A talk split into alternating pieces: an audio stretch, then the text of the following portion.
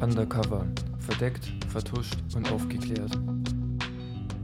Herzlich willkommen zu unserer ersten Podcast-Folge. Mein Name ist Julia. Mein Name ist Michi, auch Servus von mir. Und in diesem Podcast erzählen wir euch von Geheimdienstmissionen. In der Vorweihnachtszeit, wo wir, glaube ich, beide extrem gestresst sind, fangen wir an mit Folge 1. Ähm, ja, ich muss sagen, ich bin dieses Jahr gar nicht so gestresst. Durch Corona ist man viel daheim und hat auch mehr Zeit. Ja? Ja, ich weiß nicht, ich muss auch Geschenke kaufen. Auch eins für dich. Ja, da bist du ja gern ein bisschen spät dran. Das stimmt. Naja, passend zu Weihnachten beginnt unsere erste Folge auch an Weihnachten. Genauer gesagt im Jahr 1979 in Afghanistan. Denn genau an diesem Weihnachten kam der Befehl des sowjetischen Staats- und Parteichefs Leonid Brezhnev, dass 40.000 Soldaten nach Afghanistan geschickt werden sollen.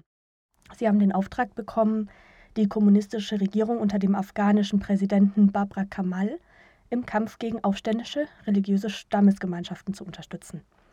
Am 25. Dezember war es dann soweit, da sind die ersten sowjetischen Truppen nach Afghanistan einmarschiert.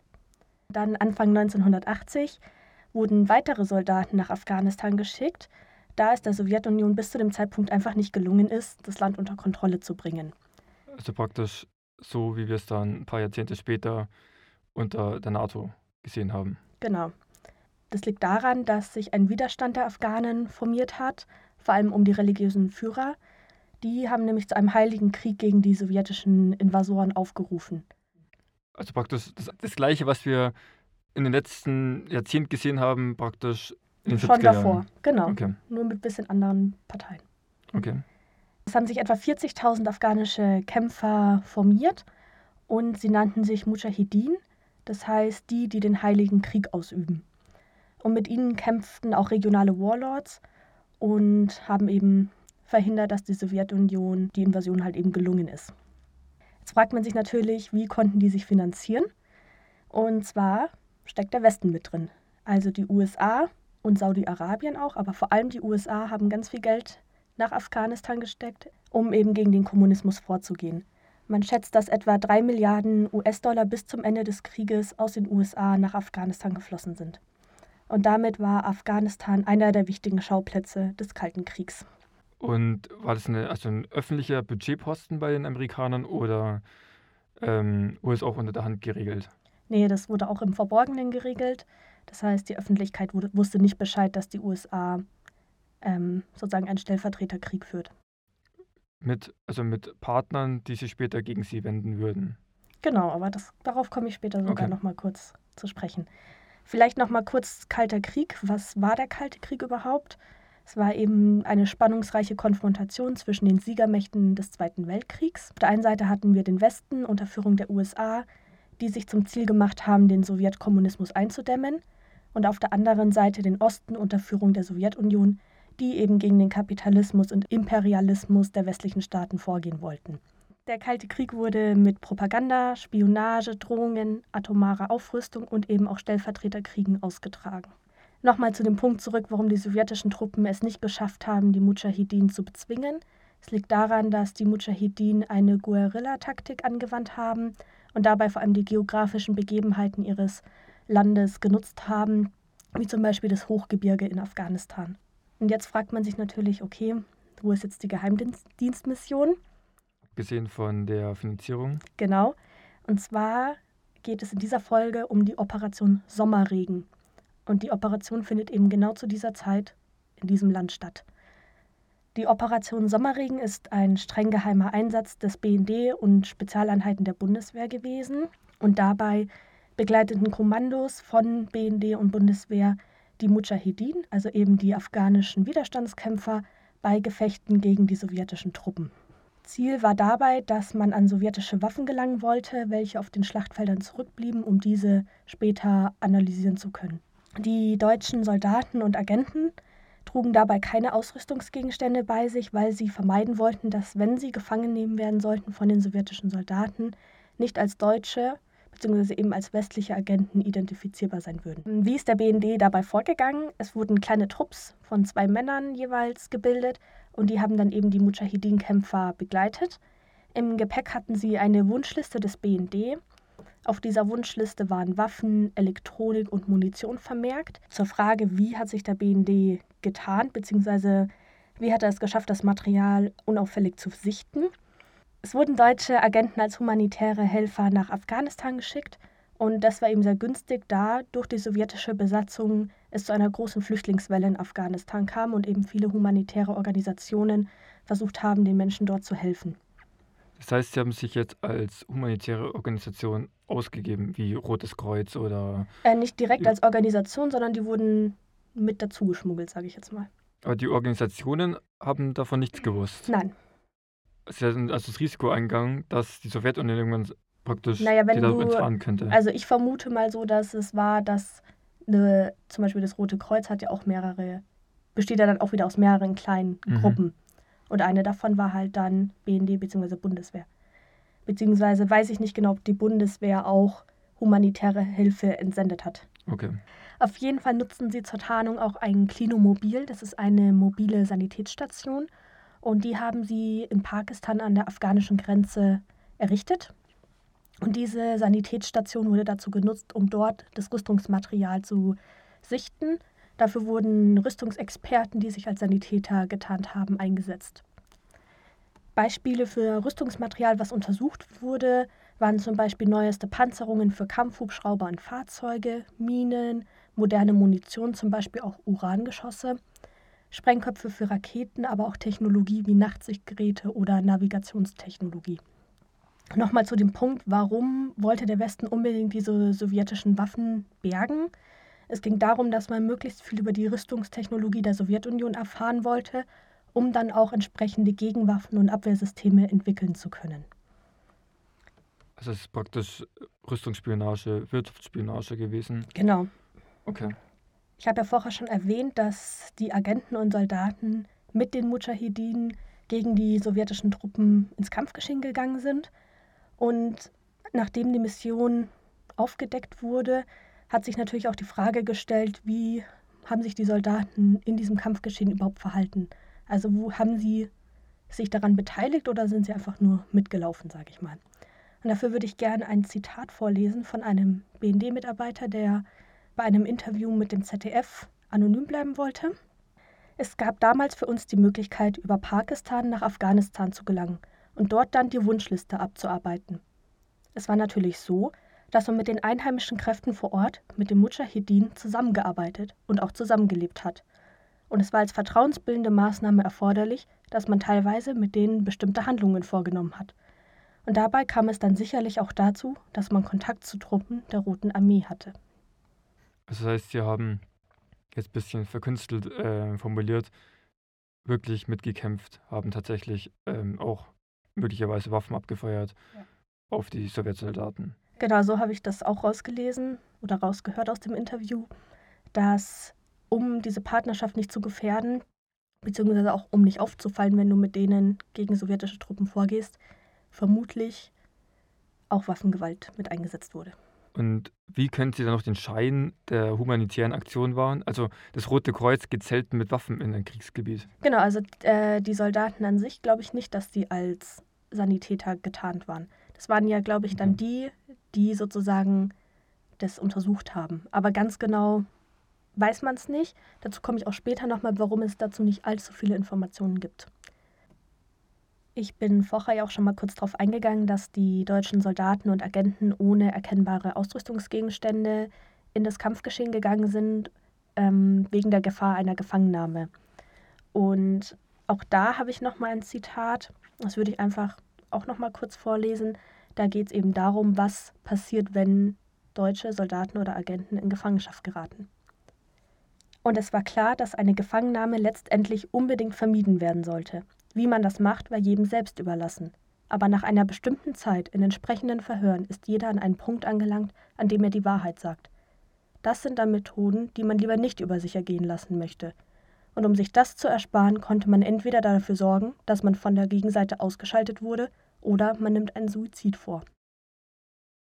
Und ich finde, dieses Zitat zeigt auch nochmal deutlich, wie wichtig diese Mission eigentlich war, dass ähm, auf keinen Fall Informationen an die Sowjetunion gelangen durften. Und die Soldaten und Agenten wussten, dass, wenn sie gefangen werden, ihnen eigentlich nichts anderes außer Suizid oder durchs Ausschalten durch die Gegenseite übrig blieb.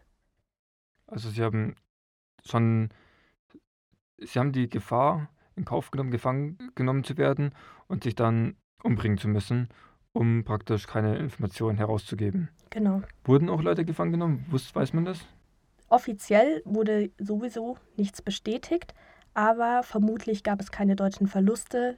Das heißt, es wurde höchstwahrscheinlich auch niemand gefangen genommen. Okay, und wie viele Leute waren da circa im Einsatz? Kann man das abschätzen? Oder? Das weiß man nicht. Okay. Dann wollen wir mal schauen, wie es allgemein weiterging jetzt in Afghanistan und der Sowjetunion. Im Februar 1988 hat Mikhail Gorbatschow, der nachfolgende Staats- und Parteichef in der Sowjetunion, verkündet, dass die Soldaten so schnell wie möglich aus Afghanistan wieder abgezogen werden sollen. Zwei Monate später kam es dann zur Unterzeichnung des Genfer Abkommen durch den US-Außenminister und den sowjetischen Außenminister. Und dieses Abkommen hat eigentlich das Ende des Krieges in Afghanistan besiegelt. Und damit auch die Operation. Oder, also ich, ich kenne Fotos von Afghanistan, wo noch teilweise alte sowjetische Panzer da vor sich hin rosten. Auch heute noch. Hat, also hat dann der BND weiterhin noch die zurückgelassenen Ausrüstungsgegenstände ähm, untersucht oder sind sie praktisch dann ähm, mit zurückgegangen? Weil jetzt hätten sie ja freies Geleit praktisch. Genau, also das genaue Ende ähm, ist nicht bekannt. Es wird gesagt 91. Das heißt, mhm. es wäre danach, die Operation wäre noch weiter vorangegangen. Genaueres weiß man nicht. Im Februar 89 haben dann auch die letzten sowjetischen Soldaten Afghanistan verlassen.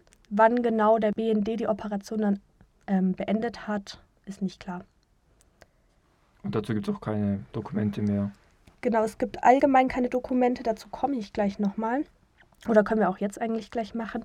Also 2013 sind die Informationen dieser Mission an die Öffentlichkeit gekommen, aber nicht von offizieller Seite, sondern durch, wo ich auch die Zitate her hatte, durch Gespräche mit ehemaligen oder aktiven Geheimdienstlern, die eben zu dieser Zeit am Hindukusch stationiert waren. Offizielle Anfragen wurden nicht bestätigt und Quelle für diese Mission ist vor allem der ZDF und Welt am Sonntag, die sich eben mit dieser Operation beschäftigt haben. Okay. Aber über die Whistleblower weiß man jetzt nicht mehr, also wie es denn weitergegangen ist, weil der BND würde wahrscheinlich ziemlich genau wissen, wer an dieser Operation beteiligt war und wer da welche genau, Informationen hat. Die Frage hat. ist natürlich, ob das nur Geheimdienstler waren, die direkt damit zu tun hatten, ob das welche waren, die wirklich in Afghanistan am Hindukusch waren oder ob das auch in Deutschland zurückgebliebene Verbindungsleute sind. Okay. Also das weiß man eben nicht, auch zum Schutz von den Whistleblowern eben. Es gibt eine Aussage, die eigentlich diese Operation auch nochmal bestätigt, und zwar von Hans-Georg Wieck. Der war von 1985 bis 1990 Präsident des BND und er hat gesagt, der BND war damals in Abstimmung mit der Bundesregierung in und um Afghanistan aktiv.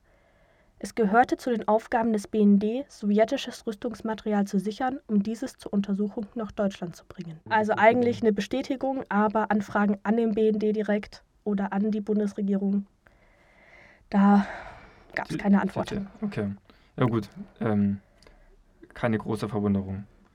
Genau. Vielleicht noch kurz zu den Todesopfern in diesem Krieg. Es sind rund eine Million Afghanen gestorben, darunter nicht nur Kämpfer, sondern auch sehr viele Zivilisten. Zum Höhepunkt der Auseinandersetzungen in Afghanistan äh, befanden sich 120.000 sowjetische Soldaten in Afghanistan, von denen etwa 15.000 gestorben sind. Und es gab mehr als 50.000 sowjetische Verletzte. Okay. Also sehr hohe ähm, Verlustrate bei den Zivilisten. Ja. Also es war einer der Schauplätze des Kalten Krieges und mitten in diesem ganzen Chaos und der Auseinandersetzung der BND. Und hat die Chance genutzt, an östliche Militärtechnik zu genau, kommen. Um dem Westen einen Vorteil im Kalten Krieg zu verschaffen. Deswegen zählt Operation Sommerregen auch zu den erfolgreichsten, aber auch zu den geheimsten Einsätzen in der Geschichte des BND. Der Einsatz erfolgte damals mit Einverständnis der damaligen Bonner Regierung, also erst unter Kanzler Helmut Schmidt und dann unter seinem Nachfolger Helmut Kohl. Es wurden etwa 250.000 D-Mark jährlich für diese Operation verwendet. Geht eigentlich. Ja. Hätte ich jetzt auf mehr geschätzt. 250.000 D-Mark. Mhm. Das sehe ich jetzt nicht als besonders viel an, um ehrlich zu sein. Nee. Es geht. Wundert mich. Ähm, es zeigt auch, dass diese Mission sehr geheim ist, denn der Einsatz am Hindukusch wurde innerhalb der BND als abgedeckte Operation eingestuft. Das heißt, es wurden eben kaum Akten angelegt, weil man eben Angst hatte, dass die Sowjetunion irgendwie an diese Informationen herankommt und dadurch die westlichen Agenten in Afghanistan in Gefahr geraten. Was auch zeigt, wie erfolgreich diese Operation ist, dass der zuständige BND-Unterabteilungsleiter für diese Operation das Bundesverdienstkreuz erhalten hat. Aber man hat nicht gesagt, für was er es erhalten hat. Nein. Also, wie Okay. gesagt, die Oper also jeder weiß, diese Operation existiert. Aber niemand Aber- gibt's zu. Niemand gibt es zu, der bestätigt es offiziell. Ich denke, das hat auch aktuelle diplomatische Gründe, dass man da sich nicht neue Feinde unbedingt machen will. Oder wie denkst du darüber? Ich kann schon verstehen, dass man natürlich solche Missionen nicht öffentlich bestätigt. Die Frage ist bloß natürlich, wie wurden sie legitimiert? Also wurden sie jetzt, du hast gesagt, sie wurden von Kohl und Schmidt legitimiert, aber wurden sie jetzt auch vom Parlament legitimiert? Im Parlamentarischen Kontrollausschuss beispielsweise. Genau, ähm, dazu kann ich gleich eine Erklärung geben. Mhm. Ähm, der BND ist im Ausland nicht an das äh, Legitimitätsprinzip gebunden. Das heißt, Einsätze im Ausland des BND müssen nicht vom Parlament bestätigt werden. Das ist schon krass. Genau, also da stellt sich natürlich die Frage, wie viele Operationen, Missionen es vom BND eigentlich wirklich gibt, von denen wir normalen Menschen einfach gar nichts wissen. Und für dem auch das Parlament. Und auch das Parlament weiß. nicht. Ja, Das finde ich interessant. Ich hätte gedacht, dass der Parlamentarische Kontrollausschuss jede Mission der Geheimdienste absegnen muss oder zumindest auf Anfrage Informationen dazu erhalten muss. Das mit der Anfrage, das weiß ich nicht genau, ob Informationen zu einem Einsatz im Ausland auf Anfrage an das Parlament gegeben werden müssen. Aber legitimiert muss es nicht von, vom Parlament werden, wenn der Aus Einsatz im Ausland stattfindet. Interessant. Genau. Hochinteressante Operation und, wie du gesagt hast, wohl eine der erfolgreichsten in der Geschichte des Bundesnachrichtendienstes. Du sagst es. Dann vielen Dank, dass du diese Operation vorgestellt hast. Gerne. Ich hoffe, sie war interessant. Wenn jemand vielleicht noch mehr Informationen hat, gerne uns schreiben auf Instagram. Dort heißen wir undercover-podcast. Oder schreibt uns eine E-Mail an kontakt.undercover-podcast.de. Und dann werden wir es in einer zukünftigen Folge vorlesen oder vielleicht finden wir selbst noch ein paar Antworten auf die noch offenen Fragen. Auch wenn es natürlich in dieser Branche sehr schwer ist. Genau. Bis zum nächsten Mal. Servus.